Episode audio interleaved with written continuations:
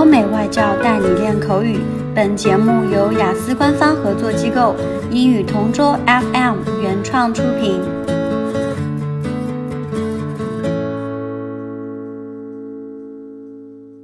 This is English Partner Topic Answers recording. For further information, please visit our website englishpartner.taobao.com. Describe a time when you received money as a present.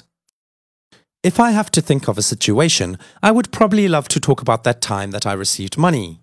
It was a gift from elder people. I can remember it clearly during the Chinese New Year. Well, the elder people in our family gave me lucky money. We all know that in China, it is a traditional culture to give red packet on Chinese New Year. Also, we call this Hong Bao in the Chinese language. At first, I tend to refuse to receive the red packet. However, the elder people insisted to hand the red envelope to me. As a result, I end up receiving the envelope, though I strongly refused it. Of course, at the same time, I showed my heartfelt thanks to them. Furthermore, what I did with the money was to save it in my bank account. I will probably withdraw it if I need it in the future. I kept the red envelope which they used to put the money in, because I strongly believe that it is not just an ordinary envelope and that it symbolizes good luck. So I will be keeping it wherever I go. If you ask me how I felt when I received it, I would probably say that I was on top of the world. I felt so lucky to have the red packet with me. I always kept the red envelope safe, and even now I still have it.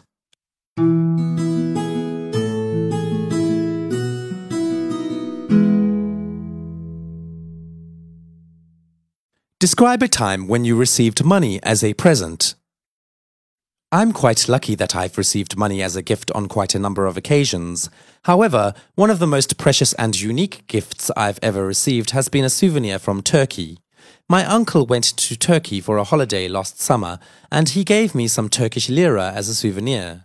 I was kind of surprised to see what was inside the wrapping, because I actually thought he was going to give me a new t shirt or hat. He had gone on a trip to Turkey a month before, and I was expecting him to have bought something from the foreign country for me. Anyway, this gift was very special for me and was meaningful since I was able to see money from another country. I kept the money inside a picture frame to display on the wall of my bedroom. Honestly, I'm keen on collecting peculiar things, so I tend to hang the picture frame with the money in it on the wall together with the other portraits of my family. I'm so grateful for the souvenir given to me by my uncle because it adds color to my bedroom. My bedroom will look more brilliant with the sight of the hanging displays, especially the money that I kept in the frame. If somebody visits my bedroom, they will probably be stunned by the sight of the lira that I hung on the wall. It is amazing that I have this kind of souvenir. OK，今天的口语话题就到这里啦。 如果你有什么想听的话题，可以在音频下面给我们留言。如果你想要获取更多关于雅思学习的内容，可以关注我们的微信公众号“英语同桌”。我们下期再见。